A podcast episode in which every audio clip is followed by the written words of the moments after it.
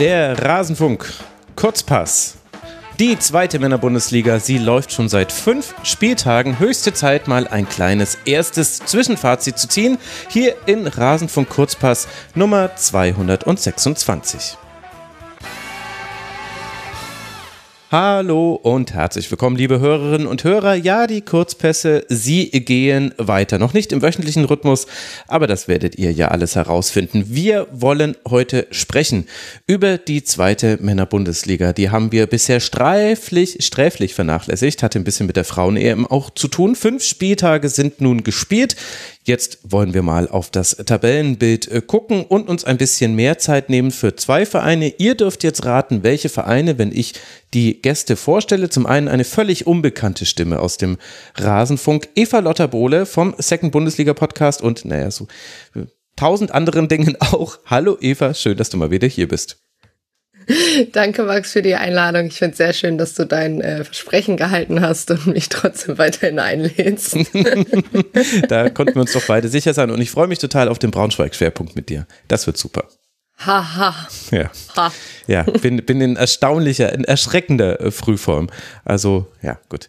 Äh, begrüßen wir lieber noch äh, Tobias Kröger hier von transfermarkt.de, der Ed Tobias Kröger auf äh, Twitter. Ihr habt ihn ja hier im Rasenfunk auch schon gehört. Das letzte Mal war es, glaube ich, Tobias vor, also in der Endphase der Saison.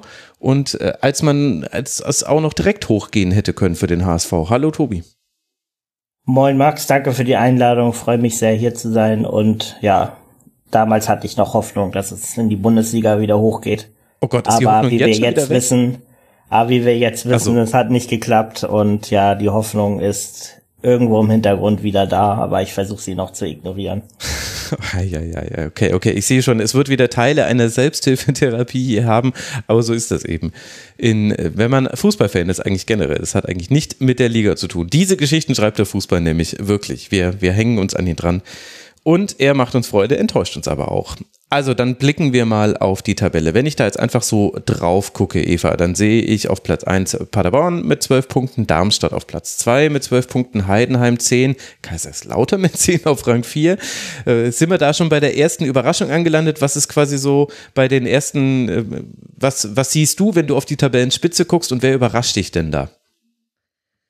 Ja, also ich glaube, ähm, es ist auf jeden Fall Kaiserslautern, also dass sie so weit oben stehen. Ähm, ich habe jetzt tatsächlich durchaus erwartet, dass sie so der Verein sein werden, die von allen drei Aufsteigern wahrscheinlich irgendwie am besten in der Liga ankommen, ähm, auch vom Kader her.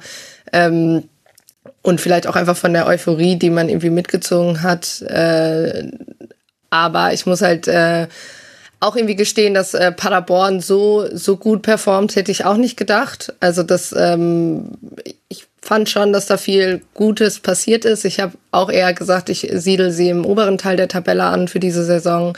Aber ähm, ja gut, 18 geschossene Tore, alleine sieben davon am Wochenende. Mhm. Ähm, es ist irgendwie ein bisschen schön, weil es so ein bisschen das Paderborn ist, was man eigentlich kennt. Also Paderborn ist für mich wirklich so die der Inbegriff der zweiten Liga, das meine ich überhaupt nicht äh, respektlos oder so, aber ich finde irgendwie Paderborn-Spiele, da kann wirklich alles passieren. Das kann durch, also eigentlich geht so ein Spiel meistens nicht 0-0 aus, wenn Paderborn beteiligt ist. Das ist irgendwie als neutraler Zuschauer, Zuschauerin natürlich immer schon mal ganz schön. Ähm, sich 8-0-0s äh, hintereinander anzugucken, macht jetzt nicht so wahnsinnig viel Spaß. Aber es ist natürlich auch äh, defensiv zum Teil ähm, manchmal so ein kleines Festival. Das war ja unter Baumgart schon so. Ist schön, dass Kwasniok das irgendwie so ein bisschen übernommen hat. Er hat ja auch vom Spiel gegen Kiel gesagt, ja, das wird ein Torfestival. Mhm. Ähm, es hätte, glaube ich, zwischendurch auch fast 6-6 ausgehen können, so wie auch die Paderborner Defensive zum Ende der ersten Hälfte gespielt hat. Aber ähm, ja, also dass sie so so gut drauf sind, hätte ich auch nicht gedacht. Aber ähm, glaube, die muss man auf jeden Fall auch nennen, äh, weil eben doch vielleicht nicht, äh, ich weiß, ne, so, so Hamburg, Düsseldorf waren halt so die Namen, die bei vielen, auch bei mir irgendwie unter den Top 2 waren und äh, dass sie es halt erstmal nicht sind, sondern eben Paderborn, Darmstadt, ähm, die aber ja ehrlich gesagt auch äh, zur, zur Rückrunde hin letzte Saison durchaus gezeigt haben, was sie drauf haben. Tobias, magst du da was ergänzen, wenn wir auf die Spitze gucken? Ähm, ich kann Eva halt nicht zustimmen. Ähm, bei Kaiserslautern auf jeden Fall. Ähm, ja, mit denen hatte ich gar nicht oben gerechnet. Ich muss auch sagen, bei Kaiserslautern war ich vor der Saison ein bisschen zwiegespalten, weil es halt auch wieder dieser klassische Traditionsverein ist, wo man auch nicht weiß, ähm, wie starten die in die Saison rein und dann kann auch mal so ein Stadion dann auch recht schnell schon schnell wieder zur Last werden, wenn es halt nicht läuft. Mhm. Aber auch wenn es gut läuft, ähm, da wirklich die Euphorie mitnehmen, was sie auch zum Glück geschafft haben. Und ja, bisher überrascht mich auch einfach, ähm, wie sie diese Leidenschaft, ähm, die sie aus dem Ausstieg halt auch mitgenommen haben, jetzt auf den Platz bringen können. Also wenn man sich die Spiele von Kaiserslautern anguckt, finde ich, dann sieht man auch wirklich, da wird ein ähm, Gegner niedergekämpft so ein typischer Dirk Schuster Fußball. Aber dann hast du trotzdem noch so Spieler wie Mike Wunderlich, die dann auch nochmal so die spielerische Komponente mit reinbringen. Und bisher ist das wirklich eine gute Mischung. Und ich habe mir auch schon selber gedacht, okay, die eigentlich jeder Gegner hofft gerade nicht auf den Betzenberg zu müssen, gerade am Saisonanfang, weil sie jetzt gerade in dieser Phase sind, wo, wo es wirklich ganz, ganz schwer ist, dort zu bestehen da würde ich ganz gerne äh, kurz einhaken. Denn ist denn Kaiserslautern wirklich the real deal? Denn ich habe, also ich habe die zweite Männer Bundesliga jetzt immer so auf einem Auge mitlaufen lassen, würde ich mal sagen. So ein Viertel einer, einer Gehirnhälfte haben sie von mir gekriegt. Und da glaube ich mich zu erinnern, dass äh, Kaiserslautern zwar jetzt nicht unverdient die Punkte geholt hat, die man geholt hat, aber da waren halt auch ja, glückliche Spielverläufe mit dabei. Unter anderem jetzt ja, also am allerbesten konnte man es jetzt am letzten Spieltag sehen, gegen äh, Fürth. Also über Fürth, denke ich, werden wir auch noch ein paar Worte verlieren müssen.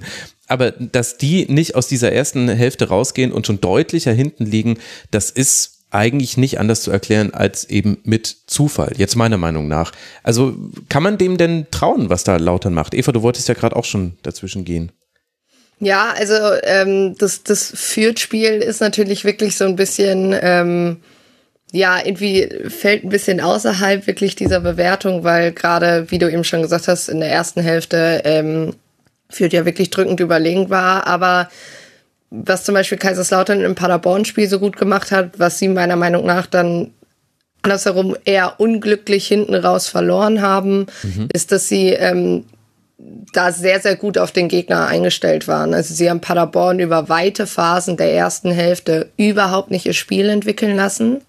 Also ähm, das Pressing war unfassbar ja, diszipliniert und gut angelegt, gut portioniert. Ähm, und man hat dann selber immer mal wieder versucht, eben durchzubrechen. Ähm, ich glaube, natürlich hat das dann auch vielleicht mal, profitieren sie durchaus durch äh, glückliche Spielverläufe, wie jetzt zuletzt gegen Fürth, ähm, eventuell auch im Spiel gegen St. Pauli. Also war schon immer mal wieder da, dass sie durchaus auch, wie gesagt, profitiert haben. Ich meine, direkt am ersten Spieltag haben sie ja erst last minute auch das Tor mhm. gegen Hannover geschossen. Aber ich finde tatsächlich, ähm, es passt irgendwie zu diesem Dirk Schuster Fußball auch so ein bisschen. Also äh, ich habe mich auch irgendwie dran erinnert, Dirk Schuster, dass er das zweite Mal, dass er irgendwie mit einem Verein in der Relegation von der dritten in die zweite Liga aufsteigt und er durchaus dann ja doch die Liga ein bisschen aufwirbelt, weil wenn ich mich erinnere, war das ja mit Darmstadt auch so. Liebe Grüße an alle Bielefeld-Fans, sie freuen sich bestimmt richtig über dieses Relegationsspiel. Ähm, da war es ja auch so, dass sie, meine ich, danach ja, glaube ich, durchmarschiert sind in die erste Liga. Ne? Also das glaube ich bei Kaiserslautern jetzt nicht, aber dass sie halt durchaus, dass Dirk Schuster, glaube ich, durchaus äh, so Überraschungsmomente für sich nutzen kann. Ähm, man hat jetzt schon am Wochenende gesehen, dass äh, Durm hat ja auf der linken Seite, glaube ich, gespielt. Ähm, und da fühlte er sich, so wie ich das gesehen habe, nicht so wahnsinnig wohl. Ähm, Kaiserslautern hat in dem Spiel auch das erste Mal tatsächlich die Aufstellung geändert, weil Zuck ja im Spiel davor die rote Karte gesehen hat mhm. ähm, und deshalb umstellen musste. Ähm, das finde ich, hat man durchaus dann in der ersten Hälfte gesehen. Also sie profitieren schon durch Konstanz in der Ausstellung, was natürlich gleichzeitig dann irgendwann im Laufe der Saison dazu führen kann, dass vielleicht die zweite Reihe sich so ein bisschen denkt, ja, wäre jetzt auch schön, wenn wir mal ein bisschen durchtauschen würden. Ähm, ist ja schön, dass alles so wir wollten auch gerne Spielpraxis haben. Ähm, von daher bin ich da mal ges gespannt, wie das dann aussieht. Aber ich finde halt schon, dass man durchaus anerkennen kann, dass sie als Aussteiger durchaus ähm, einen sehr geordneten Spielaufbau haben, eine sehr ordentliche Idee haben, wie es ums Verteidigen geht und dann natürlich auch mit Andreas Lute einen Torhüter haben, der ähm, ja einfach unfassbar erfahren ist und da jetzt äh, in ein paar Spielen noch durchaus gezeigt hat, warum er eben geholt wurde. Und ähm, ja, ich glaube, gerade mit Durm und Lute sind halt zwei Spieler, vor allem in diesem Kader, äh, wo man jetzt nicht als erstes gesagt hätte, okay, die wechseln jetzt zu einem Zweitliga-Aufsteiger. Ne? Also ähm, und die passen aber irgendwie ganz gut ins Gefüge. Von daher, also ich glaube jetzt nicht, dass sie aussteigen und dass sie für den Rest der Saison da oben bleiben, aber es sind alles Punkte, die man am Endeffekt erstmal gegen den Abstieg sammelt, ne? So, also um es plump auszudrücken und das machen sie eben sehr gut. Ja, da würde ich gleich einhaken wollen. Also finde auch die Transfers sehr clever. Also mit Dorm und Lute, wie du ja schon gerade gesagt hast, hat man dann auch zwei erfahrene Leute geholt. Aber was man bei Kaiserslautern, finde ich, auch nochmal herausstellen muss, die hatten meiner Meinung nach auch für einen Aufsteiger einen schweren Saisonstart. Hannover kam zuerst, klar kann man sagen, die sind im Umbruch und man wusste jetzt nicht genau, wie diese Mannschaft, die jetzt eigentlich für Hannover Verhältnisse ähm, sich schon sehr gut verstärkt hat, wenn man Spieler für Spieler mhm. sich anschaut, die gekommen sind. Aber sie hatten Hannover zu Hause, sie hatten St. Pauli, Paderborn und jetzt Absteiger ähm, Kräuter Fürth gehabt im Anfangsprogramm und dann schon so viele Punkte zu holen. Und natürlich hatte man sehr viel Glück gehabt jetzt in Fürth beim Auswärtsspiel.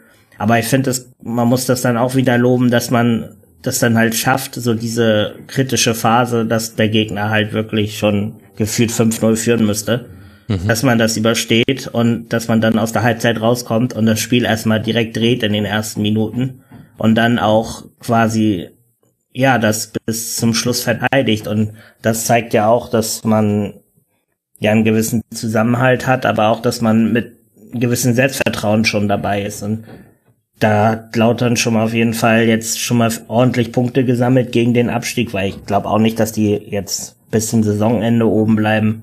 Aber das war auf jeden Fall ein Auftakt, der finde ich sehr viel Respekt ähm, verdient. Mhm die zweitwenigsten Schüsse nach Sandhausen pro Spiel, den zweitwenigsten Ballbesitz und die schlechteste Passquote gemeinsam mit Sandhausen, aber eben äh, sehr gute Ergebnisse, die man daraus holt. Also Kenny Redondo, zwei Tore, Mike Wunderlich habt ihr ja genannt, Terence Boyd hat auch in der zweiten Liga jetzt schon getroffen, jeweils auch Redondo und Boyd auch äh, zwei Assists noch dazu. Also das sieht gut aus beim FCK. Jetzt würde ich gerne ein Team kurz überspringen, nämlich den HSV. Lasst uns vielleicht erst noch über Rostock sprechen. Die stehen auf Rang 6, haben dreimal gewonnen, äh, zweimal verloren. War das nicht in der letzten Saison auch schon so, dass sie so entweder verlieren oder, oder gewinnen Team waren? Habe es nicht mehr ganz genau auf der Platte. Aber ja, äh, Tobi, was ist denn zu Rostock zu sagen? Wie haben sie es jetzt erstmal zwischenzeitlich dorthin geschafft? Mit neun Punkten hat man jetzt aktuell sechs Punkte Vorsprung auf den Relegationsplatz, ist allerdings noch ein bisschen früh, um diese Abstände zu rechnen. Aber zumindest der Start ist ja sehr positiv bei Rostock. Ja, also fußballerisch sieht das bei Hansa, finde ich, schon gut aus. Mhm. Man muss ja auch sagen, jetzt die Siege gegen HSV, St. Pauli und Bielefeld waren da jetzt auch nicht unbedingt vorhersehbar. Und bei, bei Hansa muss ich auch sagen, hatte ich vor der Saison meine Zweifel gehabt, weil die mich letztes Jahr schon positiv überrascht hatten und das ist ja auch bei Aussteigern spricht man ja oft vom schweren zweiten Jahr, wo es dann runtergehen könnte und wenn ich mir dann aber die Spiele an, anschaue, auch jetzt zum, zum Beispiel das ähm, Auswärtsspiel beim HSV, da war ich auch im Stadion, die wissen halt ganz genau, was sie können und ähm, das bringen sie auch auf den Platz. Also in Hamburg haben sie gefühlt außer einen, einen späten Torschuss von Glatzel, der hätte drin sein müssen, haben sie wenig zugelassen, hinten sehr dicht gestanden und dann halt die perfekte Konterchance genutzt. So, so holst du halt in der zweiten Liga auch gern mal die Punkte gegen die Großen und ja, bei Hansa habe ich das Gefühl, dass auch da eine Stärke, da werden wir wahrscheinlich auch bei Sandhausen später noch zu kommen, dass die sich halt sehr gut einschätzen können und halt auch nur das auf den Platz bringen wollen und auch als Verein, wenn es zu sportlichen Entscheidungen kommt, ähm, hm. auch das quasi das Beste aus sich rausholen, quasi alles aus sich rausholen und halt auch immer wissen, wo sie herkommen und diese Mischung ist halt gut und bringt einen halt auch dazu, dann, dass die Mannschaft solche Leistungen bringen kann. Mhm. Aber ähm, wie nachhaltig wird das sein, Eva? Also ich will das jetzt nicht kleinreden. Ich habe ja auch sehr wenig von irgendwelchen Rostock-Spielen gesehen. Ich habe mehr Dinge gesehen, die neben dem Platz waren, über die wir sicherlich auch gleich noch kurz sprechen werden. Tobi hat ja auch schon das sportlich zweimal so betont, dass ich glaube, dass das auch schon ein kleiner Wink mit dem äh, braunen Zaunfall war. Aber neun Punkte nach fünf Spielen ist natürlich super. Kann aber halt auch sein, dass wir jetzt in zehn Spielen dann über Rostock sprechen und dann kamen gar nicht mehr so viele mit dazu. Also das hat man jetzt auch schon häufig genug erlebt. Ich will nicht sagen, dass es so kommt. Also gibt es Punkte, wo du sagst, äh, das lässt dich hoffen oder erwarten, dass äh, das jetzt beständig so ist, dass Rostock eben einfach weiter so seine Punkte und seine Dreier einfährt in Spielen, in denen man es auch gar nicht erwartet und sich so dann ja dann möglicherweise wieder in der Liga halten kann? Ähm, was mich so ein bisschen positiv stimmt, ist, dass man zuletzt eben zwei Heimspiele gewonnen hat. Ähm, das war so ein bisschen was, was in der letzten Saison nicht so häufig passiert ist. Also, dass man da so ein leichtes Muster gesehen hat, ähm, dass eben da so zum, ab und zu so ein bisschen die der Mut fehlte, was man auswärts gezeigt hat. Ähm, woran das lag, kann ich nicht genau sagen. Wahrscheinlich vor allem auch an den Gegnern, die kamen.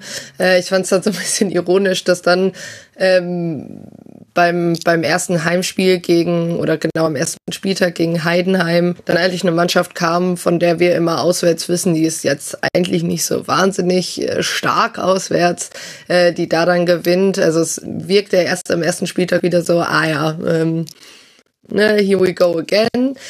Ähm, ich fand es dann aber, also ich habe sie auch gegen Bielefeld gesehen, äh, natürlich. Ähm, zu Bielefeld kommen wir ja später noch. Da ist es dann halt auch so, da mussten sie halt gar nicht äh, 90 Minuten lang irgendwie ein Powerplay machen, weil der Gegner halt auch einfach viel zu wenig äh, irgendwie dagegen gehalten hat. Äh, da hat man ja dann zu, gegen Darmstadt gesehen, sobald Rostock dann vielleicht auch mal unter Druck gesetzt wird. Gut, da war auch diese unfassbar unglückliche äh, Fehler dann von Kolke hinten im Tor, dieser Komplettaussetzer irgendwie. Aber also ich glaube schon, dass, dass das Problem bei Rostock sein könnte, wenn sie halt dann mal anfangen, hinten ein bisschen auseinander zu brechen, ähm, dann halt richtig. Ähm, obwohl sie es natürlich unfassbar gut aufgefangen haben jetzt im Spiel gegen St. Pauli. Und ich glaube, dass sie ähm, ja gerade spielstarke Mannschaften, die irgendwie einen Plan haben nach vorne, die spielerisch arbeiten wollen, einfach sehr, sehr frustrieren können, weil sie gut dagegenhalten.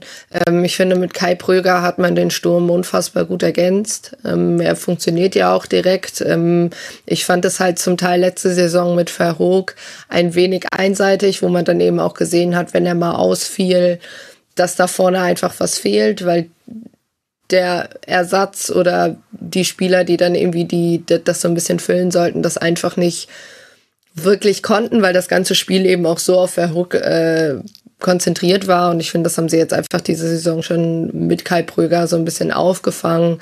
Von daher sportlich gesehen wirklich ähm, ziehe ich, zieh ich meinen Hut vor Hansa Rostock. Das ist schon extrem stark, so erstmal nochmal wieder in die Saison zu starten.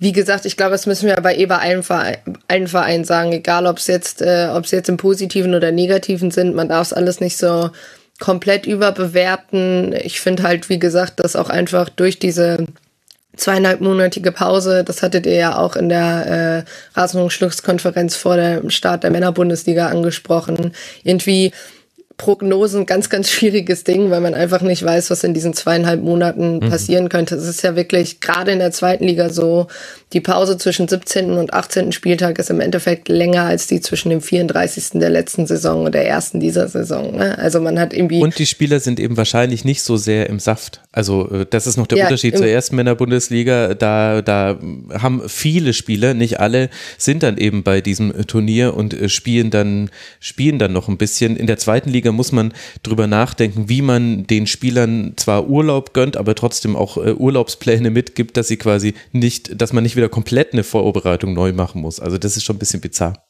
Genau, und trotzdem fliegen ja super viele oder planen ja super viele Vereine wirklich wieder Trainingslager, was ja eigentlich nichts mhm. Ungewöhnliches war.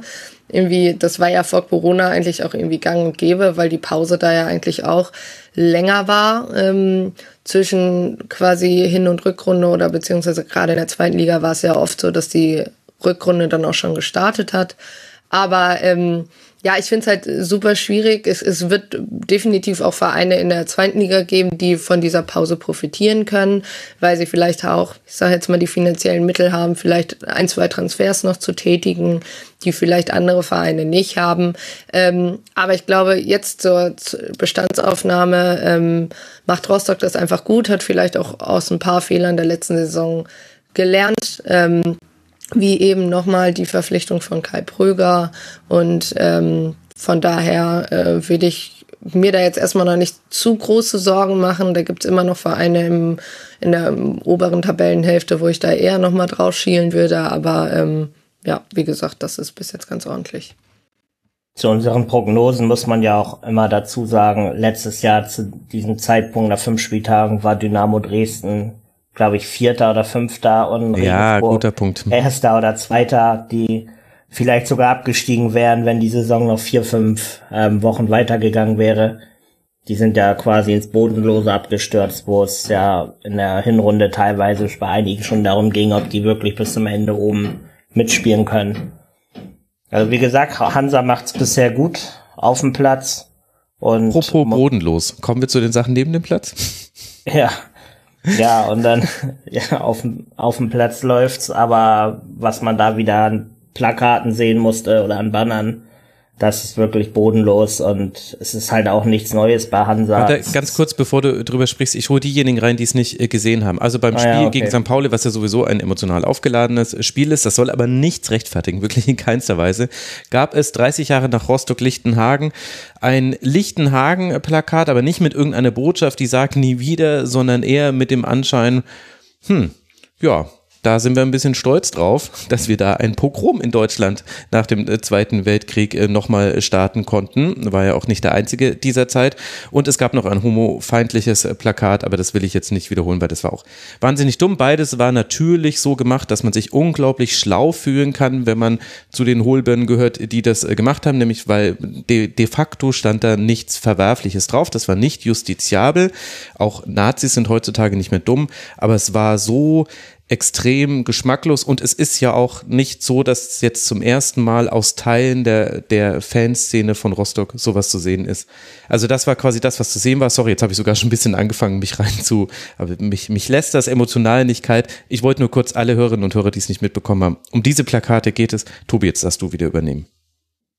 Ja, ich kann eigentlich wieder bei dem Wort bodenlos anknüpfen. Also solche Leute haben, oder Leute, die solche Banner aufhängen oder selbst zusehen und es quasi abnicken, dass man sowas aufhängt, ähm, haben im Stadion nichts zu suchen und ja, sollte man auch verurteilen. In dem Fall hast du ja aber gesagt, es ist, ist nicht justiziabel, was dort aufgehangen wurde, aber das, was halt da als Botschaft quasi als nicht draufstehende Botschaft mitschwingt, ist ja von einer ganz üblen Sorte und es ist halt in dem Sinne schade, dass sich Hansa ja auch in dem Sinne ja, fast, fast auch selber ins, oder nicht nur fast, sich selbst ins Bein schießt, weil es halt gerade sportlich läuft und man denkt, okay, man kann jetzt eigentlich, man ist seit nach Jahren in der dritten Liga, ist mal wieder in der zweiten Liga, kann jetzt sportlich auf sich aufmerksam machen, es hat einen guten Saisonstart und dann reißen die Fans, wenn wir die Fans nennen wollen, reißen das wieder quasi das ganze positive Bild, was man sich da aufbaut, auf dem Platz wieder ein und es ist es ist ja auch leider nicht das erste Mal, dass man solche Sachen bei Hansa im Stadion sieht, beziehungsweise bei den Zuschauern und ja, es beschädigt halt das Bild von Hansa, aber auch von den Leuten, die da wirklich im Stadion sind. Und auch von den Leuten, die nicht dazu stehen und das selber verurteilen, Hansa-Trikots anhaben, aber in dem Sinne machtlos sind dagegen.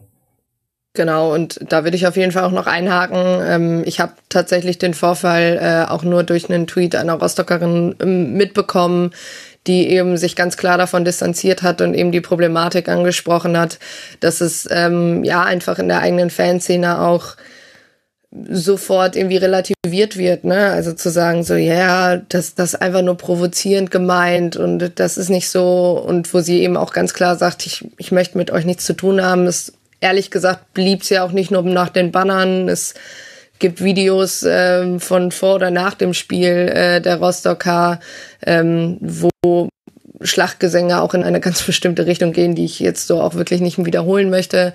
Aber es ist halt wirklich immer schade, weil natürlich ähm, ist das nicht also sind das nicht alle Fans. Ist, äh, ich habe mich da so ein bisschen eingelesen, ein bisschen geschaut. Es ist eben wohl wirklich ein Block, den man irgendwie zwischendurch auch aus dem Stadion raus hatte, der sich aber irgendwie jetzt auch wieder mit reingezogen hat, wo aber natürlich halt es lässt sich immer leicht sagen, aber natürlich muss ähm, darf sowas dann eben auch vom Rest der Fans gerade auf den Stehtribünen nicht geduldet werden und man muss eben dafür sorgen, dass solche Banner einfach nicht irgendwie äh, hochgezogen werden. Ähm, es ist natürlich immer leichter gesagt als getan, aber man wünscht es sich natürlich trotzdem. Ähm, ich habe jetzt gelesen, dass der DFB auch ermittelt und ähm, wegen dieser Banner und eben auch äh, Rostock zu einer Stellungnahme bittet.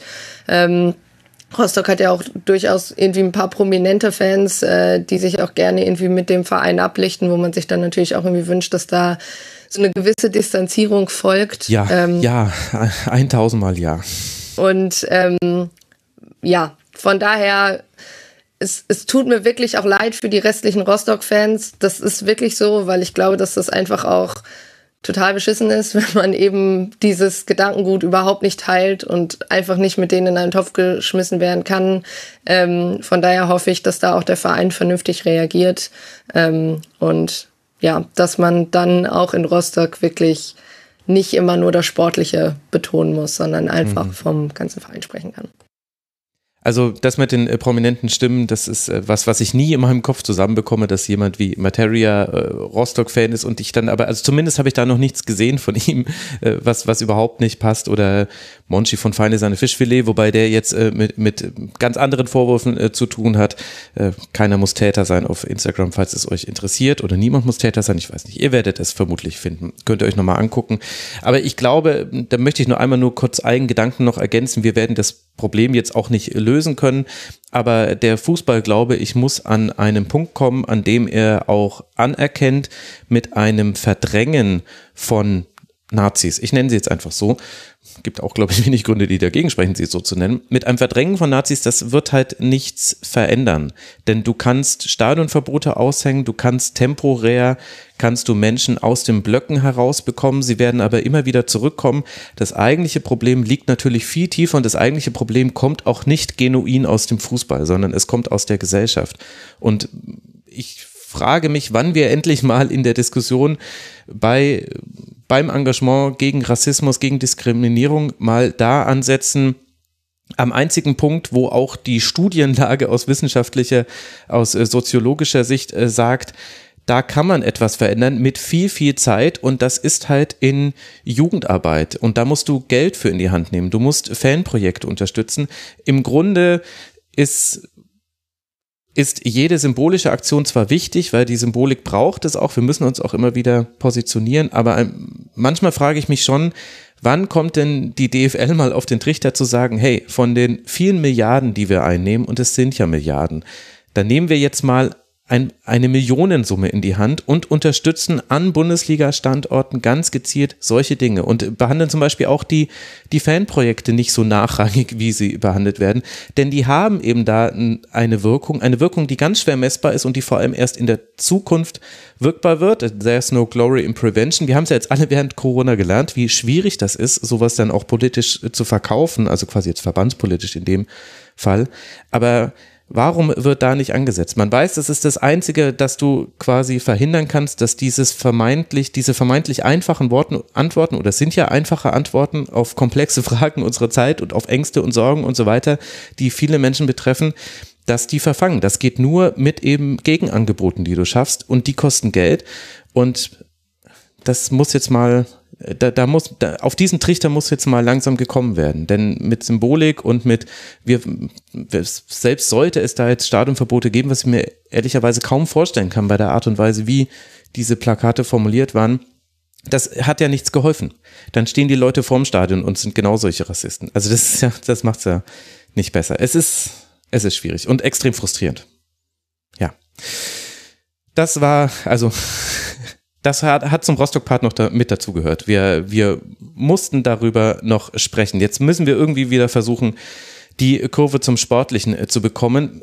Wir haben vor der, vor der Sendung noch kurz diskutiert, wo wir den HSV einordnen und wir konnten uns nicht ganz einigen, ob auf zwischen positive Überraschung und negative Überraschung. Deswegen kommt jetzt etwas komplett Überraschendes, aber es passt auch zu diesem Verein. Wir reden ganz kurz über Sandhausen, denn Eva hat gesagt, ich muss über Sandhausen reden. Und da möchte ich dich fragen, Eva, bei zwei Siegen aus fünf Spielen, damit sechs Punkten und zwischendurch Platz 14, was ist denn daran überhaupt überraschend an Sandhausen? Wir wissen doch, dass die großen Mannschaften Bein stellen. Ist es nicht einfach alles wie immer und dann äh, gewinnen sie halt auch mal gegen Bielefeld zum Beispiel. Sorry to. Oh, vielen Dank. Vielen ja. Dank. Nee, also ich glaube halt, ähm, ich wollte Sandhausen ein bisschen reinbringen, weil ich ein bisschen überrascht war vor der Saison, wie viele äh, sie wieder als, als direkten Absteiger irgendwie getippt haben. Und ja, ich weiß, Platz 14 ist jetzt nicht irgendwie die äh, so ganz, ganz weit weg von den Abstiegsplätzen, aber ich finde halt trotzdem, ähm, dass irgendwie immer wieder überraschend, dass dann, wenn Leuten nicht einfällt, wen sie als Absteiger tippen sollen, wie immer als erstes Sandhausen damit drin landet. Vor allem gerade diese Saison, weil ich einfach, wenn man diese Rückrunde nimmt, hat Sandhausen da trotz irgendwie 40 neuer Spieler und 40 weggegangenen Spieler gefühlt einfach ähm, ja, da es geschafft, Ruhe reinzubringen und wirklich diesen, diesen Umbruch zu überstehen, was vielen Vereinen ja wirklich schon das Genick gebrochen haben, dass sie eben äh, viele Spielerweggänge nicht kompensieren konnten und dann zu lange gebraucht haben, das zu ersetzen. Und ich finde halt, klar hat man zuletzt zwei Spiele verloren, aber trotzdem, ähm, ja, es ist natürlich ist es irgendwie der Alois Schwarz Fußball, aber ich wollte halt irgendwie ähm, kurz irgendwie mal Lanze für den SV Sandhausen brechen, weil ich einfach äh, ja, die das einfach über weite Phasen der Saison immer doch sehr intelligent machen. Ich ähm, habe ja die Kinzombie-Brüder auch gegen Bielefeld gesehen. Ähm, ich finde, es macht irgendwie auch Spaß, den beiden beim Fußballspiel zuzugucken. Die ergänzen sich einfach sehr gut. Äh, vorne, ähm, ja, jemand wie Kutucu, der sich jetzt langsam auch einfindet, der ja schon ausgeliehen war letzte Saison. Und ich einfach nicht glaube, dass wir Sandhausen, ähm, ja, als dann wirklich diese Saison über weite Strecken äh, im Abstiegskampf sehen werden, weil die irgendwie, glaube ich, noch mehr als sonst irgendwie in den Weg gehen, natürlich auch immer durch andere Vereine profitieren. Aber ähm, ich finde halt einfach, dass ja über die immer so ein bisschen einfach abfällig geredet wird, was ich ja klar ist immer immer, immer so ein bisschen die Hema, aber ich finde halt einfach, dass äh, da viel auch richtig gemacht wird, dass die viele richtige Mechanismen dann doch irgendwie haben, die funktionieren und die greifen, auch wenn es dann zum tausendsten Mal gefühlt Alois Schwarz ist. Aber gut, ähm, ja, und ich einfach doch doch finde, dass es ähm, dass sie das trotz dem Weggang von Testrot bis jetzt ganz ordentlich machen. Trotz, ja, trotz nur zwei Siege und ein Niederlage. Da würde ich sogar zustimmen und würde die zweite Lanze für die brechen und auch sagen, was Sandhausen macht, gefällt mir, weil die, das hatte ich ja schon ähm, bei anderen Teams halt gesagt, die wissen halt einfach, wo sind ihre Möglichkeiten und wo können sie ihre Vorteile noch ziehen daraus, dass sie halt einer dieser klein, vermeintlichen kleinen Vereine der Liga sind. Und allein wenn man jetzt schon sieht, wie sie, wo, wo du ja eben auch schon Kin Zombie angesprochen hast, oder die Kin Zombie Brüder, wenn ich jetzt die ersten Spiele David Kin Zombie gesehen habe, da kann ich meinen Augen gar nicht trauen. Der war beim HSV zuletzt nur noch behäbig und quasi Bankspieler und es kam wenig bis gar keine Impulse, wenn er mal eingewechselt wurde. Und dann siehst du den wirklich über den Platz sprinten und teilweise fast schon Flügelspieler spielen. Und das ist halt, glaube ich, auch so dieses Sandhausen-Ding, was auch ähm, Diekmeyer ja auch schon gesagt hat. Man hat quasi keinen Druck, hat da ein entspanntes Leben, aber ein Fußballverein, der ähm, gar nicht so in der Öffentlichkeit steht, auf dem man sich, wo man sich aber wirklich auf Fußball konzentrieren kann.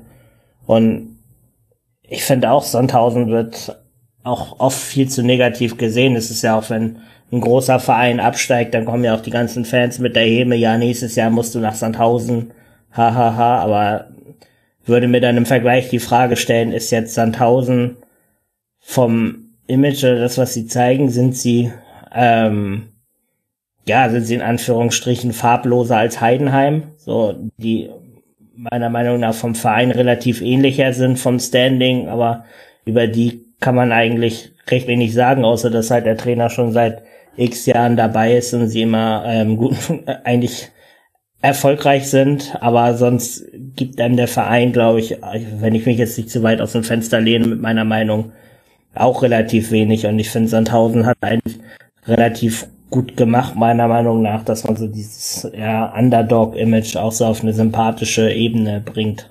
Mhm. Also sie sind natürlich farbloser als Heidenheim, aber das hat zunächst mal mit den Vereinsfarben zu tun. Und mit diesem, wow. mit, ja, ja, Entschuldigung, Eva. Irgendwas muss ich auch zu diesem Podcast beitragen. Und habe ich dir mal eine gute Vorlage gegeben. Ja, allerdings. Ich musste mich wahnsinnig zurückhalten, dich nicht zu unterbrechen. Äh, das wird jetzt vielleicht auch so, wenn wir über den HSV sprechen wollen. Denn den HSV, der, da wollen wir jetzt logischerweise auch mal ein bisschen ausführlicher drauf gucken. Der steht eben zwischen den Welten, so fast so ein bisschen typisch für den HSV. Hätte man äh, die Partie gegen Darmstadt jetzt zu Hause nicht in auch dramatischer Art und Weise, da gab es viele Platzverweise, viel Aufregung, mit 1 zu 2 verloren, dann wären wir vielleicht am HSV als sportlicher positiver Überraschung kaum vorbeigekommen. So steht der HSV immerhin bei neun Punkten nach äh, fünf Spieltagen. Also das kann man auch sehr leicht, finde ich, ins Positive verargumentieren. Neben, neben dem Platz ist jetzt allerdings auch äh, viel passiert. Also nicht nur, dass man sich von Uwe Seeler verabschieden musste, sondern äh, ich rede natürlich von den Vorgängen rund um äh, Wüst und äh, Kühne und ja, da gibt's wieder Angebote. Es gibt wieder, also immer wenn im Kicker fast täglich ein Artikel von Sebastian Wolf zum HSV erscheint, dann ist das eigentlich kein gutes Zeichen, wenn man so ehrlich ist. Und deswegen, Tobias, haben wir sie so ein bisschen zwischen den Welten eingeordnet. Womit willst du denn anfangen jetzt mit dem Blick auf den HSV, wenn du uns einfach mal auf Stand bringst? Was ist gerade so los in Hamburg? Ja, ist eigentlich sogar recht schwierig zu sagen, beziehungsweise ich habe ja auch schon hier, bevor wir angefangen haben, gesagt, dass man oder dass ich auch Schwierigkeiten habe, die Saison bisher einzuordnen. Da wie du sagst, es gibt positive und negative Sachen. Also ich zum Beispiel auch als sehr positiv empfinde und ich glaube, da spreche ich auch vielen Fans aus dem Herzen, dass man jetzt endlich mal es geschafft hat nach einer Saison, die dann auch ihre Höhen und Tiefen hatte, aber wieder mit einem großen Tief, da mit der Heimniederlage gegen Hertha geendet ist, dass man mal gesagt hat, okay, wir verzichten jetzt mal auf unseren Standardreflex und schmeißen den Trainer raus und schmeißen alle raus und fangen nochmal neu an. In dem Sinne, Tim Walter sehr beliebt bei den Fans und auch Jonas Bold und man hat auch das Gefühl, oder es wird ja auch ähm, demonstriert von den beiden, dass sie sehr auch hintereinander stehen und ähm, zusammenhalten. Und der Fußball unter Walter ist auch eigentlich äh, meiner Meinung nach auch positiv zu bewerten, weil es halt nicht dieses ähm, ja von vielen Vereinen standardisierte, ja wir stellen uns erstmal hinten reingucken und ähm, versuchen dann schnell nach vorne zu kommen, sondern es ist halt mutig, ähm, ballorientiert oder ballbesitzorientiert und zeigt halt oder repräsentiert auch ein bisschen auch seine Haltung, der ja auch ähm, also Tim Walter, der ja auch, ähm, was ihn mit Jonas Bold eint, auch von den Kameras halt auch sehr selbstsicher, einen selbstsicheren Eindruck ähm, abgeben will. Also in dem Sinne läuft es jetzt eigentlich sportlich gar nicht so schlecht. Man ist auch mit einem Punkt, ähm, steht man jetzt besser da als in der letzten Saison, wenn man das vergleicht. Und man hat wieder bisher wenige Tore bekommen, drei Tore, auch wenn man jetzt gegen Braunschweig vielleicht, wenn man sagt, die erste halbe Stunde hätte man schon 3-0 zurückliegen können. Aber es ist eigentlich, würde ich sagen, grundsätzlich schon eher positiv. Aber es ist, wie man den HSV kennt, natürlich auch so, dass, dass das Umfeld nicht lange ruhig bleibt. Und selbst wenn man die Fans mittlerweile, dem, dem man ja früher vorgeworfen hat, dass sie ja immer nach jedem Sieg ähm, wieder in die Champions League wollen oder Europa League hier und da, obwohl man auf Platz 12 ist und eins.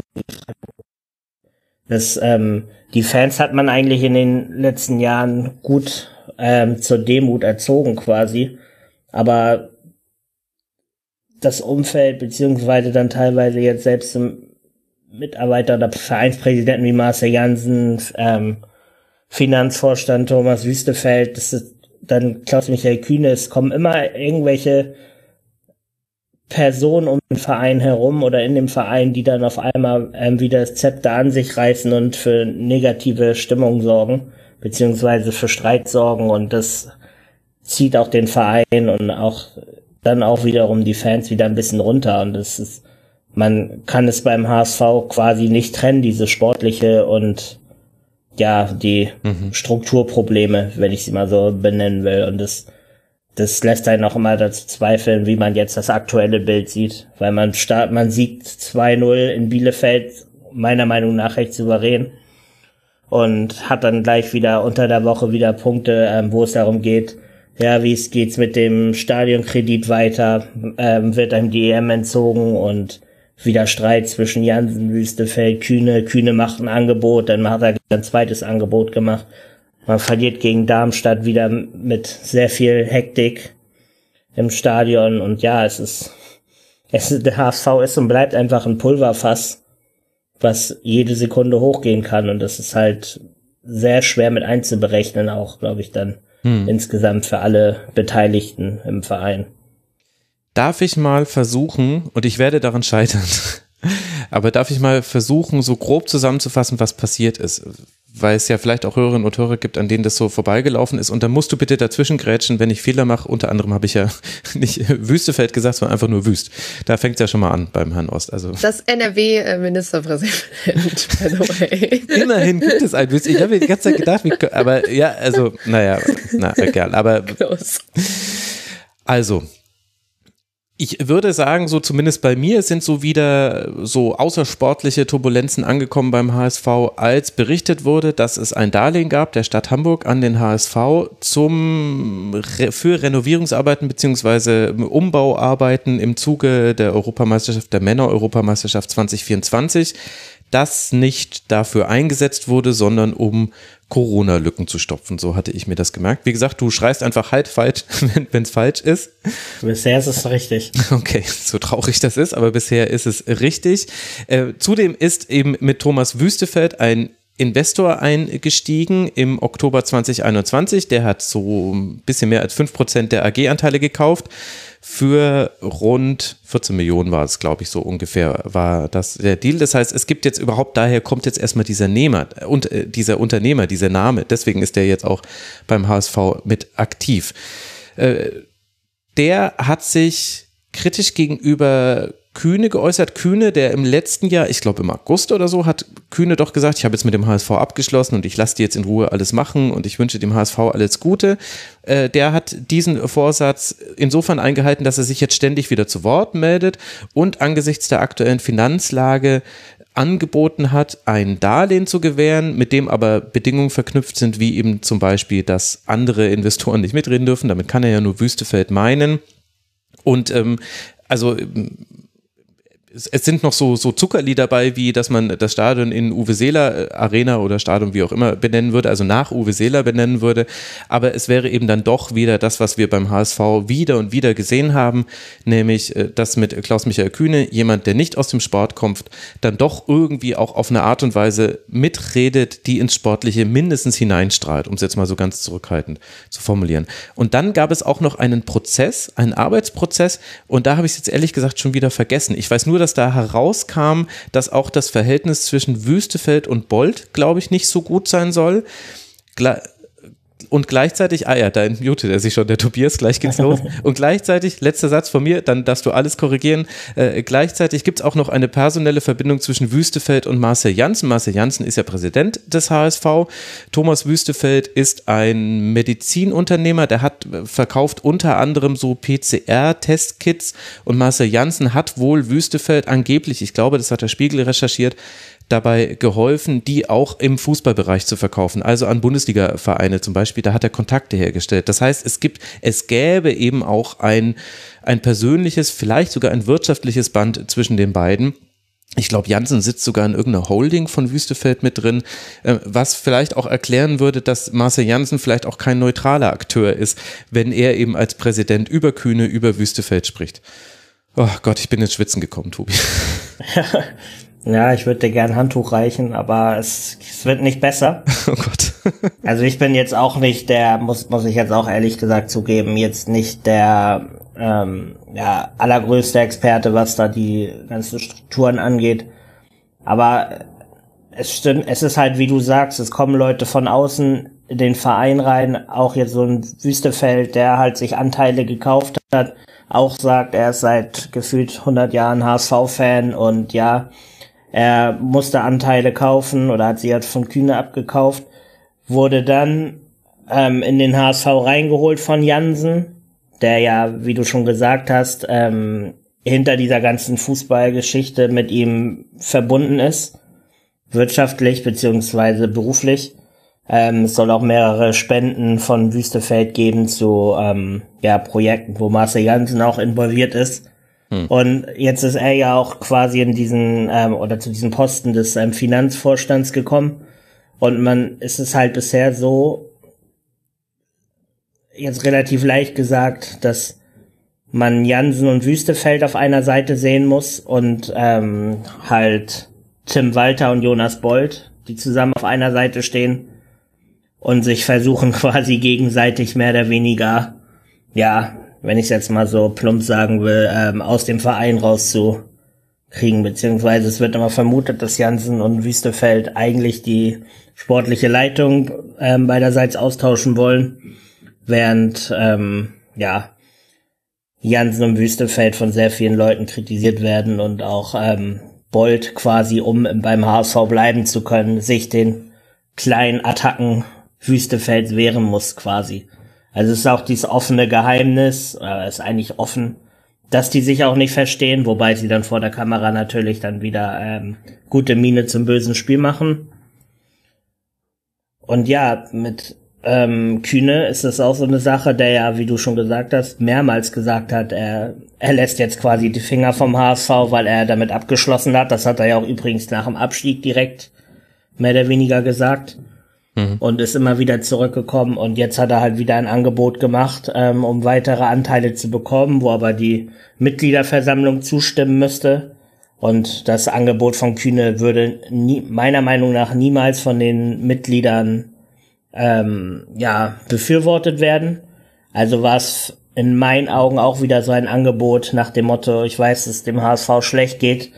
Ich mache jetzt ein Angebot, um mehr Macht zu haben, weiß aber eigentlich, dass das nicht angenommen werden kann, um aber dann öffentlich so dazustehen, dass ich sagen kann, okay, ich habe dem HSV die Hand gereicht und man will meine Hilfe nicht.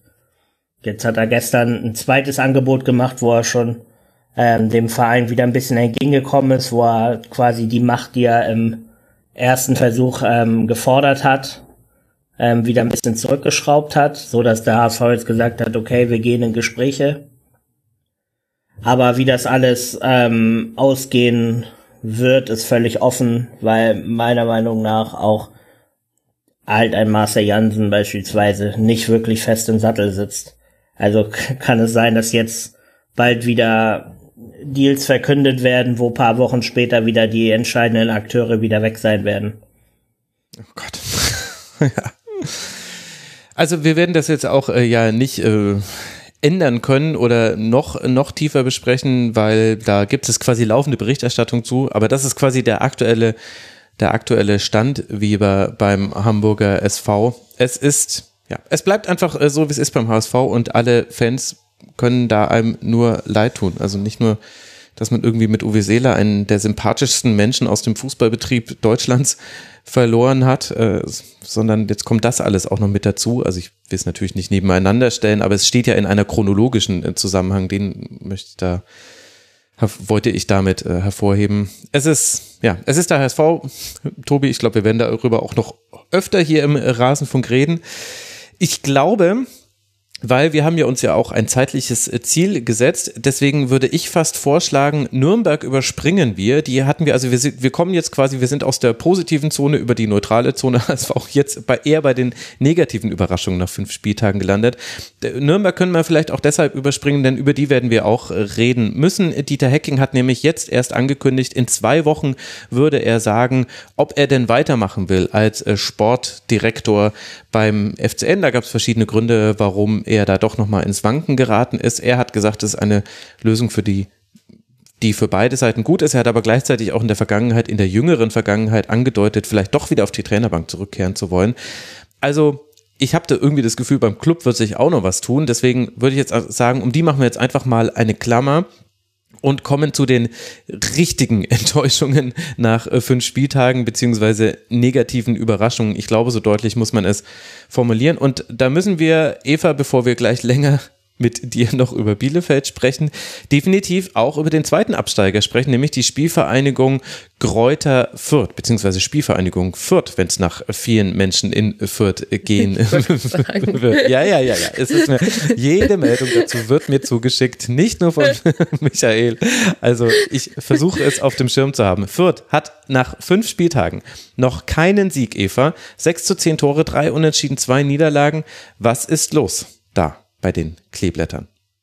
Ja, es ist eine gute Frage. Ich glaube, ähm, das Problem ist vor allem, dass sie gefühlt einfach zu wenig Tore schießen. Also beziehungsweise aus ihren Möglichkeiten ähm, oder aus ihren Chancen zu wenig machen. Ich glaube, dafür ist wirklich Kaiserslautern leider einfach das Paradebeispiel. Ähm, dass, mhm. äh, wenn man sich da einfach mal anguckt, was da in der ersten Halbzeit, äh, was es für Chancen gab, auch äh, ja ehrlich gesagt noch in der zweiten Halbzeit zum Ende hin, äh, Ache, der irgendwie drei Chancen hintereinander weg hatte und was dann alles aber auch ehrlich gesagt nicht mehr so richtig geordnet war, wegen, man stand eben unter Zeitdruck und man musste jetzt eigentlich auch dann mal treffen. Ähm, ja, dass da einfach ganz, ganz viel unglücklich läuft. Ich glaube, es hat bestimmt auch was damit zu tun, dass man eben zu viel unentschieden spielt, also in Spielen, wo man ähm, ja vielleicht auch vorne war, einfach das, man bekommt es eben nicht über 90 Minuten hin, konzentriert zu arbeiten. Ähm, ich glaube, dass durchaus auch so ein bisschen die ungewisse Zukunft noch von Branimir Gotha ein bisschen im Raum steht. Also bleibt er, bleibt er nicht. Er hat ja gerade zuletzt gegen, gegen äh, Düsseldorf ja, glaube ich, auch gezeigt, dass er eben ja, wichtig für den Verein ist, weil er eben die wichtigen Tore macht, weil er einfach sehr viel im Spielaufbau, in, im Kreieren von Chancen mit eingebunden ist und natürlich einfach schon zu Fürth gehört, die natürlich mit Nielsen als einer der Topspieler und eben Stefan Leitl schon zwei sehr, sehr wichtige Personen verloren haben. Ja, und also, wenn man es natürlich mit Arminia vergleicht, machen sie zumindest eine Sache besser. Sie schießen ein paar Tore mehr, aber und verlieren nicht ganz so viele Spiele, aber sie gewinnen halt eben auch die Spiele nicht. Und ähm, ja, ich glaube, ja, das ist eben genau das ist, was beide Absteiger, glaube ich, auch angesprochen haben, dass es unfassbar schwierig sein wird, in dieser Liga anzukommen. Und das sieht man eben, glaube ich, ein bisschen mehr, als sie sich beide gewünscht hätten. Ähm, es kommt ja tatsächlich zum Duell jetzt am Wochenende auch zwischen Ex-Trainer und äh, Ex-Verein ähm, bei Hannover 96, äh, wo ich mhm. noch überhaupt nicht sagen möchte, wie es laufen wird, weil Hannover ist halt ehrlich gesagt auch Hannover. Da kann auch alles passieren. Ich glaube, da äh, könnte man auch einen weiß ich nicht, achteilige Romanreihe drüber schreiben, was bei Hannover alles so neben dem Platz ganz hervorragend läuft. Ähm, nee, aber es ist, es ist natürlich so in der zweiten Liga, Achtung, Floskel, ist kein Spiel leicht, aber es ist natürlich einfach, man weiß, man hatte ein paar gute Spiele, ein Unentschieden gegen Düsseldorf zu holen, ist natürlich nicht schlecht. Gegen Karlsruhe, ich weiß nicht, aber es ist halt einfach, es, es fehlt einfach ein bisschen zu viel, glaube ich, die, die, diese, diese Idee, wo man hin will. Wie gesagt, man, man erarbeitet sich durchaus Chancen. Ich finde zum Beispiel jemand wie Ache ähm, sehr interessant vorne drin. Ich finde, man kann durchaus sehen, was zum Teil auch unter Marc Schneider ein Ziel sein könnte, aber das bringen sie eben zu wenig auf den Rasen und das bringen sie vor allem nicht konsequent genug auf dem Rasen dafür, dass man eben dann hinten einfach nicht stabil genug steht. Ähm, das war natürlich am Wochenende vielleicht in, in, am Ende ein bisschen zu hohes Ergebnis, das 3 zu 1, aber es war natürlich so, wenn ich dann irgendwann hinten relativ offen stehe, ähm, kommt auch eine Mannschaft wie Kaiserslautern dann und, und kontert halt einfach intelligent. Aber ähm, ja, es ist äh, sowohl Asta als auch Ache jetzt am Wochenende waren halt so ein bisschen die Unglücksrahmen, weil sie, glaube ich, wirklich unfassbar, also man soll ja eigentlich nicht von hundertprozentigen sprechen, aber einfach sehr, sehr gute Chancen für Fürth nicht verwandelt haben. Und ähm, das trägt dann natürlich nicht dazu bei, dass man sich irgendwie in der Situation da gerade gut rauskämpfen kann. Und ähm, ja, ich muss auch gestehen, ich glaube, man weiß auch da gibt's natürlich zur Verbindung zu Bielefeld, aber man weiß irgendwie noch nicht so ganz, wofür Marc Schneider steht. Also ich hab's, ich muss auch gestehen, ich habe kein Spiel von Fürth in voller Länge gesehen, ähm, aber halt immer die Zusammenfassung und, und Co. Äh, und halt drüber gesprochen. Aber ich, ich weiß noch nicht so ganz, wo Marc Schneider hingehen will. Ich finde, es ist zum Teil sehr unkoordiniert, was auch irgendwie im Mittelfeld und dann vorne passiert und äh, ja, ich weiß jetzt nicht, äh, also Michi könnte uns da bestimmt mehr zu erzählen, aber ähm, ja, es ist, ich habe da irgendwie noch ein paar Fragezeichen. Tobi, magst du da was ergänzen? Ich würde es gern kurz halten. Ähm, hatten viel Pech in den Spielen, haben jungen Kader und wenn wenn sie wie versagt vom Tor kaltschnäuziger werden und jetzt auch mal ähm, in den nächsten Wochen ein, zwei Siege holen werden, dann wird es auch, glaube ich, relativ schnell wieder Richtung oberes Drittel gehen, ob es dann letztendlich dann wirklich fünf, sechs oder vielleicht dann sogar sieben, acht wird, weiß ich nicht, aber ich glaube, das ist nur halt eine schwierige Phase mit einer jungen Mannschaft und dass die, da bin ich mir schon sicher, dass die da recht schnell auch mhm. wieder Anschluss finden werden nach oben.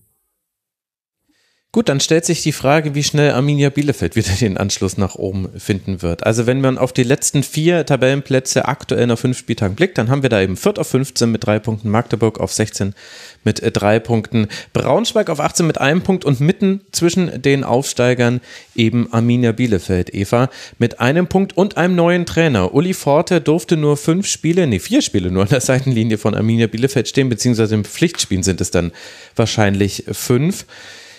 Was ist da los bei der Arminia? Warum hat das so gar nicht funktioniert mit ihm? Wie siehst du diesen frühen Trainerwechsel? Man hat ja auch den Nachfolger schon gefunden. Daniel Scharning von Osnabrück kommt zu Bielefeld.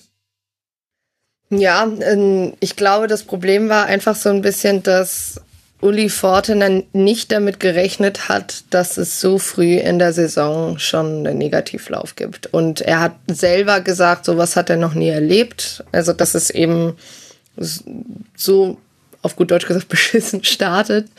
Und ich glaube, der hatte einfach keine Antwort dafür, was halt so ein bisschen schade war, weil, also, ich weiß, man sollte Testspiele nie überbewerten, aber man sieht ja zum Teil Dinge in den Testspielen, wo man denkt, okay, ähm, natürlich einen 4-0 gegen Eindhoven kann man jetzt nicht auf die Liga kopieren, aber einfach so, was, was in dem, was man in dem Spiel gesehen hat, wie die Spieler miteinander interagieren, wie der Weg nach vorne aussieht, auch im Spiel gegen Piräus. Das sah halt richtig ordentlich aus.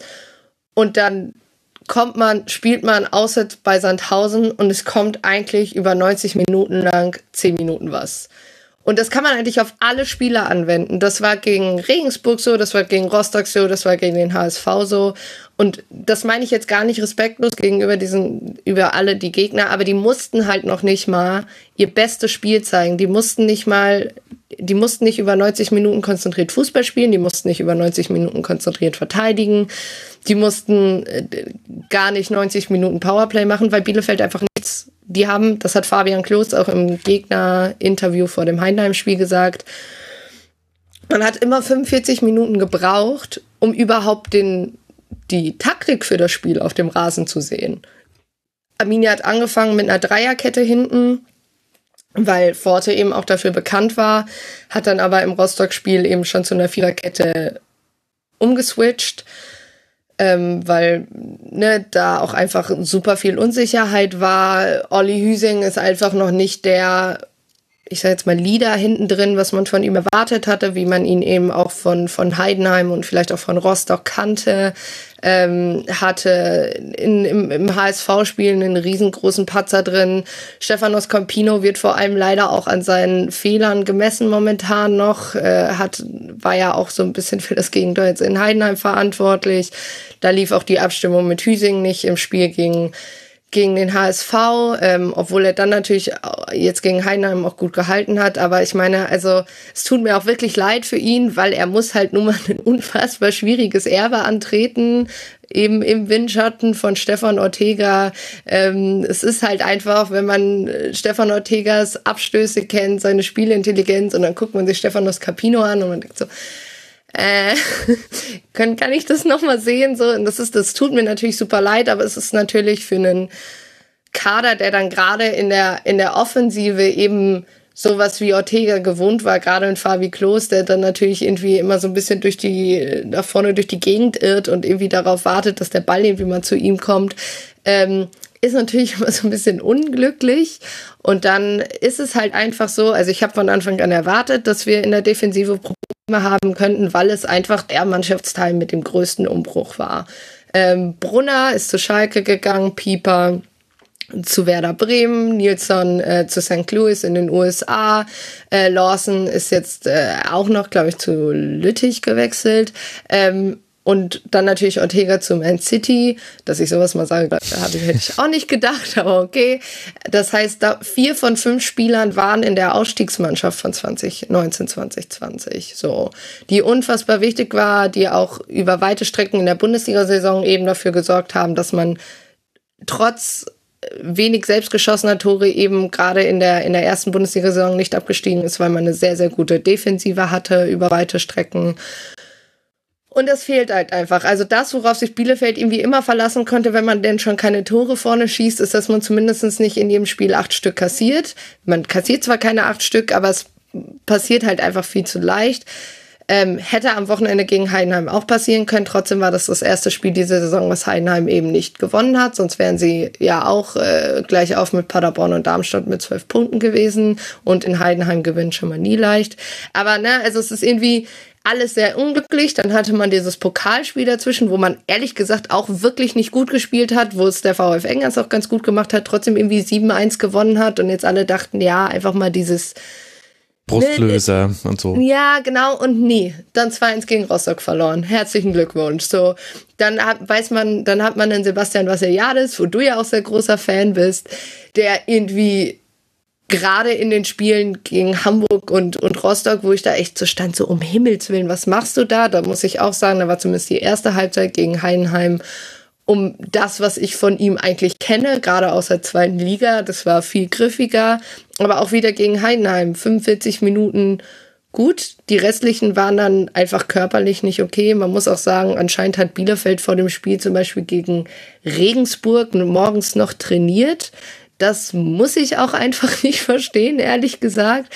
Aber es ist irgendwie, ich habe mir einfach mal tatsächlich ein Training von Arminia angeguckt, weil ich dachte so, naja, irgendwas muss ja sein. Und da ist mir halt auch einfach aufgefallen, dass Forte einen richtigen Teil dieses Trainings geleitet hat. Der Rest lief über Hille, über Hesse, über Henker, also die ganzen Co-Trainer und eben über den Athletiktrainer. Und dann hört man irgendwie Uli Forte nur in vier verschiedenen Sprachen reden, was natürlich cool ist für die Spieler, was aber gleichzeitig auch irgendwie so ein bisschen selbst darstellerisch wirkt zum Ende hin. Und äh, ja, gut, jetzt Daniel Scherning, kennt Bielefeld auch, hat die Uhr 23 hier, als es die noch gab, trainiert, war dann ja lange Co-Trainer unter Steffen Baumgart.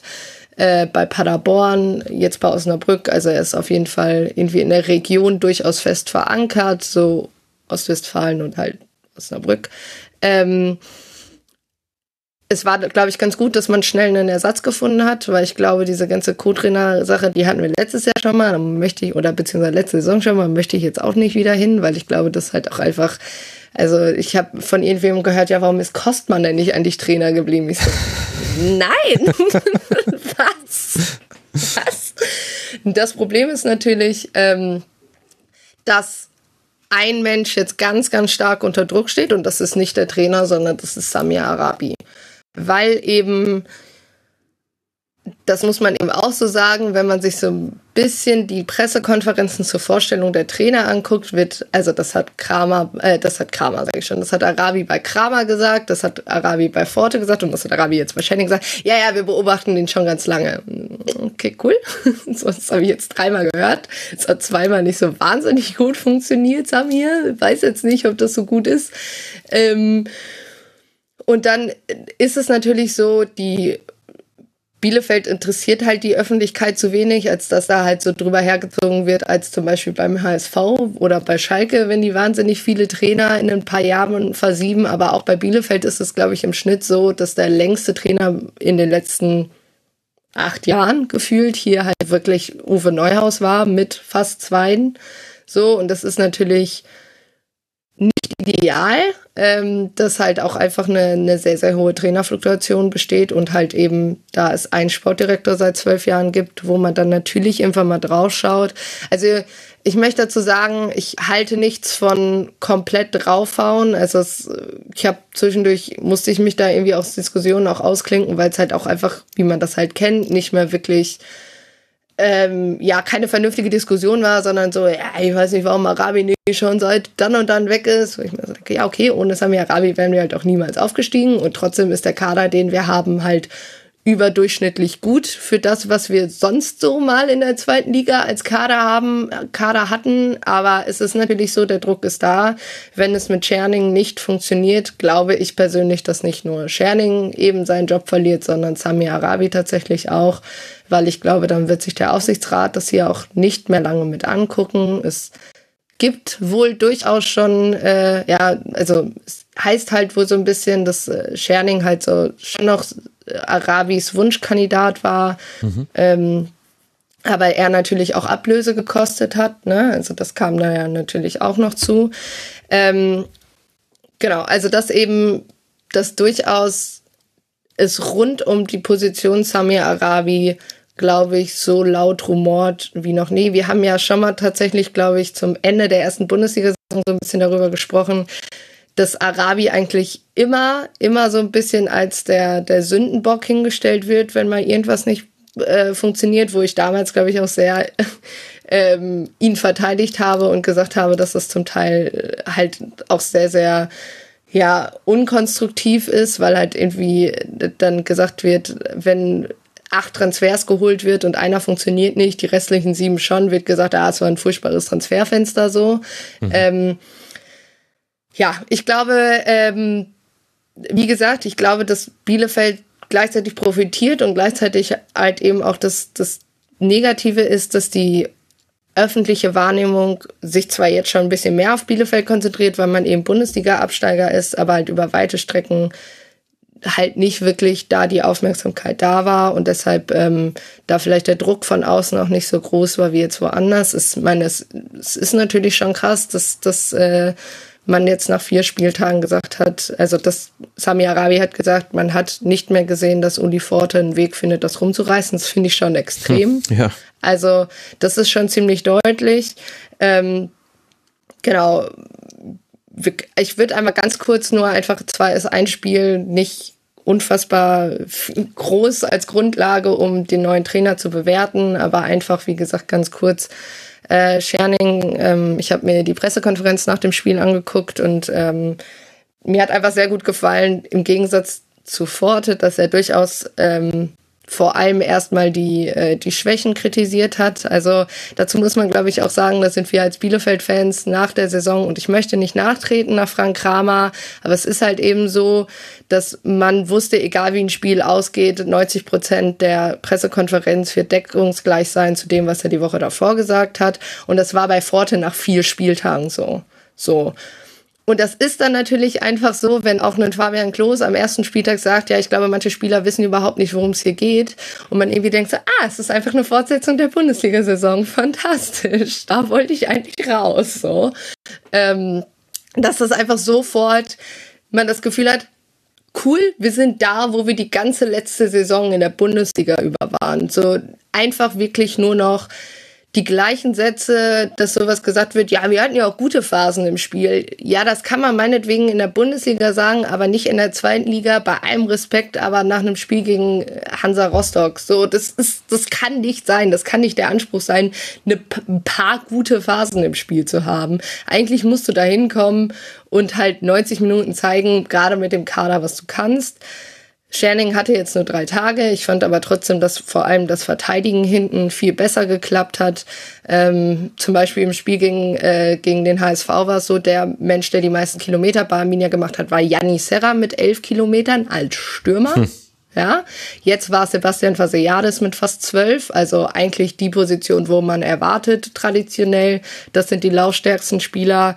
Ähm, genau, Shannon hat halt gesagt, ähm, sobald man konsequenter verteidigt hat, haben sich eben gute Umschaltmomente entwickelt. Ähm, da hätte er sich halt gewünscht, dass das noch ein paar Mal öfter passiert ist. Es war natürlich alles sehr linkslastig über ähm, Uchipka, da war ist Sittler, fällt da eben so ein bisschen von ab, aber Uchipka fand ich sehr stark auf der linken Seite, ähm, hat sich, also hat halt, bringt halt auch einfach gute Erfahrung mit. Ähm, Shanning hat halt so ein bisschen kritisiert in der zweiten Halbzeit, dass halt eben die Ketten nicht mehr eng genug standen, daher auch viel zu viele Chancen für Heidenheim entstanden sind. Äh, man hat halt nicht gut rausgeschoben. Ähm, und dann kam natürlich auch noch die gelb-rote Karte für Jekyll dazu, ähm, wo Shanning halt sagt, gut, die zweite gelbe Karte kann er verstehen, versteht aber halt die erste irgendwie nicht so ganz, weil die halt relativ früh im Spiel war und halt ne, Jekyll eigentlich das ganze Spiel über auch irgendwie von den Heidenheimern attackiert wurde, äh, im Endeffekt zweimal fault und dann direkt zweimal gelb sieht. Ähm, er hat dann der Vorteil, den Bielefeld da halt eben schon hatte, ist, dass Scherning proaktiv reagiert hat, da im Prinzip schon gesehen hat, okay, mehr als ein Punkt ist heute nicht drin, ist aber auch in Heidenheim okay. Ich bringe schon mal noch mehr Defensivkräfte rein. Das heißt, es war zu dem Zeitpunkt stand eh schon ähm, Ramos und Kanuric dann mit auf dem Platz. Dann wurde eben Andrade noch eingewechselt. Auch übrigens Fun Fact, ich weiß nicht, ob es daran liegt, dass Campino verletzt war. Zum Ende hin hat Ramos die Abstöße bei uns gemacht, ähm, weil er halt anscheinend nicht mehr konnte. Ich dachte auch zwischendurch, hä, wo, warum fliegt der Ball, wenn Capino am anderen Ende des Strafraums steht? Naja, ähm, fantastisch. Aber ja, genau. Also ich sag mal so, es war zumindest eine ordentliche Leistung, wo man aufbauen kann. Es war natürlich noch nicht alles gut, aber ähm, ja, gerade für Robin Hack hat es mich sehr gefreut mit dem Tor, weil er wirklich einer der besten Spieler der letzten drei Wochen waren oder der beste Spieler und ähm, der hier auch sehr, sehr stark in der Kritik stand und da freut es mich mhm. einfach sehr. Rent over. Gut, also das ist die Situation bei Bielefeld. Tobi, du hattest doch mal wieder recht. es, ist, es ist genau so gekommen. Tobi hat vor der Sendung noch gesagt, Eva ist meine Zeugin weil ich noch meinte, ich würde eigentlich ganz gerne wieder den Kurzpass auf eine Stunde und kürzer drücken und äh, lass mal gucken. Und der Tobi hat gesagt, das habe ich bisher jedes Mal gehört, wenn ich mit dabei war. Und es wurden immer eine Stunde 13. Jetzt sind wir gerade bei einer Stunde 11 und vermutlich werde ich jetzt direkt nach der Verabschiedung bei einer Stunde 13 sein. Tobi, du hast es mal wieder kommen sehen. Du bist einfach der ja. Rundfunkmagier. Das ist, ja, ich, äh, ich krieg's nicht anders hin, liebe Hörerinnen und Hörer. Ähm, ihr müsst mal Feedback geben, ob ihr das schlimm findet, wenn das jetzt äh, länger ist als eine Stunde. Äh, ich habe immer so das Gefühl, eigentlich müsste es drunter sein, aber bei den internationalen Kurzpässen scheitere ich daran ja auch immer grandios. Und ist, man hört ja den Gästen auch immer so gut zu, so gerne zu. Also gut, gebt mir mal Feedback unter mitmachen.rasen.de. Ich verabschiede mich jetzt erstmal von euch, damit wir auch genau bei 1.13 aufhören. Lieber Tobi, ich danke dir, dass du mit dabei warst. Ed Tobias Kröger auf Twitter. Folgt ihm dort alle, werde ich natürlich verlinken. Danke dir, Tobi, dass du dir dir, ja, dass du mir mal wieder den HSV erklärt hast. Vielen Dank. Mache ich auch in Zukunft gerne. Hat mir Spaß gemacht, hier dabei zu sein. Das freut mich zu hören. Und herzlichen Dank an Eva Lotter Bohle, die at Eva-Bohle auf Twitter. Ihr wisst, dass ihr sie auch nochmal über alle Vereine reden hören könnt im Second Bundesliga-Pod, den ich euch sehr ans Ohr legen möchte. Liebe Eva, danke dir, dass du wieder im Rasenfunk mit dabei warst. Es ist immer ein Fest. Sehr gerne. Nächstes Mal würde ich wirklich dann nach anderthalb Jahren eher so meh. Im Rasenfunk gerne mal wieder über gute Phasen von Arminia sprechen. Ich verspreche dir, wenn es eine gute Phase von Bielefeld gibt, dann, dann lade ich dich wieder ein. Dann suche wow. ich nicht. Ja, das ist, doch, ist das nicht nett von mir? nee, nicht? Ja, aber so wenn es irgendwann ach so, mal. Ach so, nein, nein, das war ein zeitliches Wenn, kein konditionales ja, Wenn. Ist ja völlig mhm, Ist klar. Aber hier gerade irgendwas im Auge. Ich glaube, ich muss jetzt schnell hier beenden. Also, liebe Hörerinnen und Hörer, danke für eure Aufmerksamkeit. Gebt mal gerne Feedback zu diesem Kurzpass. Es geht jetzt nicht direkt in der nächsten Woche weiter. Hier in Bayern sind noch noch äh, Sommerferien. Ich äh, bekomme das quasi nicht organisatorisch hin. Plus, ich arbeite an neuen Tribünengesprächen. Ja, sowas gibt es auch noch tatsächlich im Rasenfunk Kosmos. Also mal gucken. Aber sehr wahrscheinlich gibt es dann bald was zu internationalen Ligen und äh, Frauenfußball, wenn da die Frauenbundesliga startet, da werde ich mir natürlich auch etwas bis dahin überlegt haben. Also bleibt dem Rasenfunk treu. Herzlichen Dank für eure Aufmerksamkeit. Gebt uns gerne Feedback auf allen sozialen Netzwerken und natürlich auch im Forum unter mitmachen.rasenfunk.de. Und wir stellen fest, ich habe es tatsächlich geschafft, jetzt glaube ich ganz knapp über der 1.13 zu landen. Ich kann es nicht genau sagen. In diesem Sinne. Alles wie immer im Rasenfunk. Schön, dass ihr trotzdem mit dabei wart. Macht's gut. Bis bald. Bleibt gesund, liebe Hörerinnen und Hörer. Ciao.